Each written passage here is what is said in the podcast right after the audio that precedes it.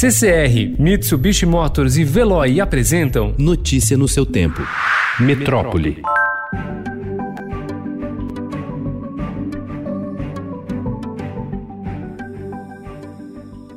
Cerca de 20% da população mundial apresenta alguma condição de saúde que pode aumentar o risco de desenvolver um quadro mais grave em uma eventual infecção por Covid-19. É o que aponta um estudo de modelagem populacional que analisou as condições de saúde dos habitantes de 188 países em todo o mundo por idade e por sexo.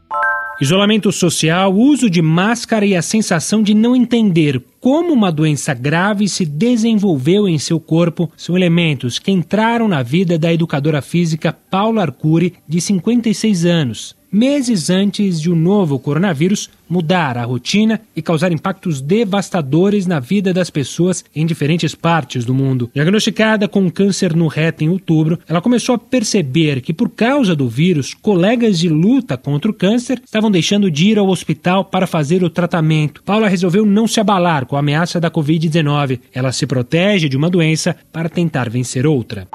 O Ministério da Saúde estendeu ontem a recomendação de uso da cloroquina para gestantes e crianças. A nova orientação do governo brasileiro sobre o medicamento ocorreu na mesma data em que os Estados Unidos retiraram a autorização de emergência de tratamento com a cloroquina e a hidroxicloroquina contra a Covid-19. A Prefeitura do Rio iniciou ontem a testagem de 5 mil taxistas. Os testes estão sendo feitos em sistema de drive-thru, em que o motorista não precisa sair do carro no sambódromo da cidade. Três semanas após flexibilizar medidas de restrição para controlar o coronavírus, o governo do Paraná estuda endurecer as regras novamente. A Secretaria de Estado da Saúde deve se manifestar ainda nessa semana sobre o funcionamento dos setores não essenciais. O primeiro dia de reabertura de cafés, panificadoras e lojas fast food em Manaus teve movimentação tímida, em meio ao receio de contrair a Covid-19. Até domingo, a capital do Amazonas registrava 56 mil pessoas contaminadas e 2.492 óbitos. A reabertura ocorreu em meio a uma queda no número de infecções, mas especialistas ainda veem com ressalvas a diminuição do isolamento social. A Prefeitura de Porto Alegre publicou ontem novo decreto restringindo parte do funcionamento do comércio a partir de hoje. Ficará vedado o funcionamento de shoppings e centros comerciais da cidade. Nesses locais apenas poderão operar os serviços considerados essenciais, como farmácias, serviços na área da saúde, posto de atendimento da Polícia Federal, mercados e supermercados, escritórios de advocacia, engenharia, consultorias, imobiliárias, serviços administrativos, entre outros com atendimento ao público deverão retornar ao trabalho remoto. O Brasil registrou 729 mortes e 23.674 novas infecções por coronavírus em 24 horas, de acordo com dados do levantamento realizado por Estadão, G1, O Globo, Extra, Folha e UOL com as secretarias estaduais de saúde. Com isso, o total de óbitos do Brasil é de 44.118 e o de contaminações de 891.556 nesta segunda-feira.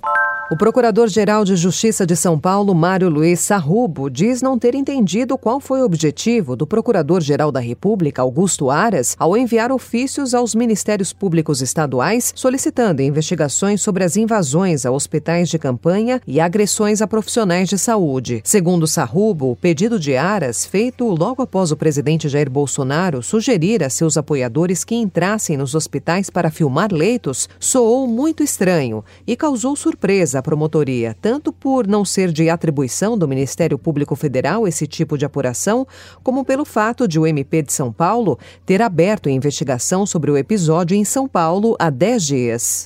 A maioria dos municípios do interior que foram rebaixados para faixas mais rígidas do Plano São Paulo de reabertura das atividades econômicas do governo estadual manteve comércio e serviços abertos nesta segunda-feira. As cidades das regiões de Barretos e Presidente Prudente caíram duas posições, saindo da faixa amarela para a vermelha, a de maior restrição por causa do avanço do coronavírus. Já a região de Ribeirão Preto regrediu da faixa laranja para a vermelha.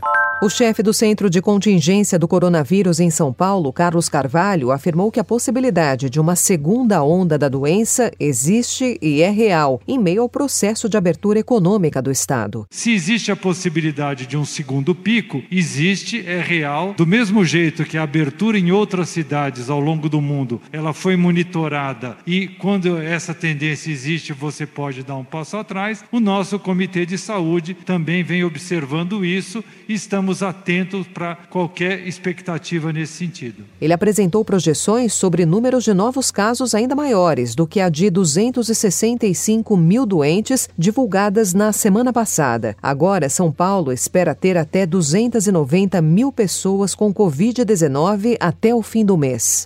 Após pressão para cumprir decisão do Supremo Tribunal Federal, o Ministério da Saúde orientou que gestores estaduais do SUS passem a aceitar doação de sangue de homens que tiveram relações sexuais com outros homens nos últimos 12 meses. Na prática, a decisão beneficia homens gays, bissexuais, travestis e mulheres transexuais.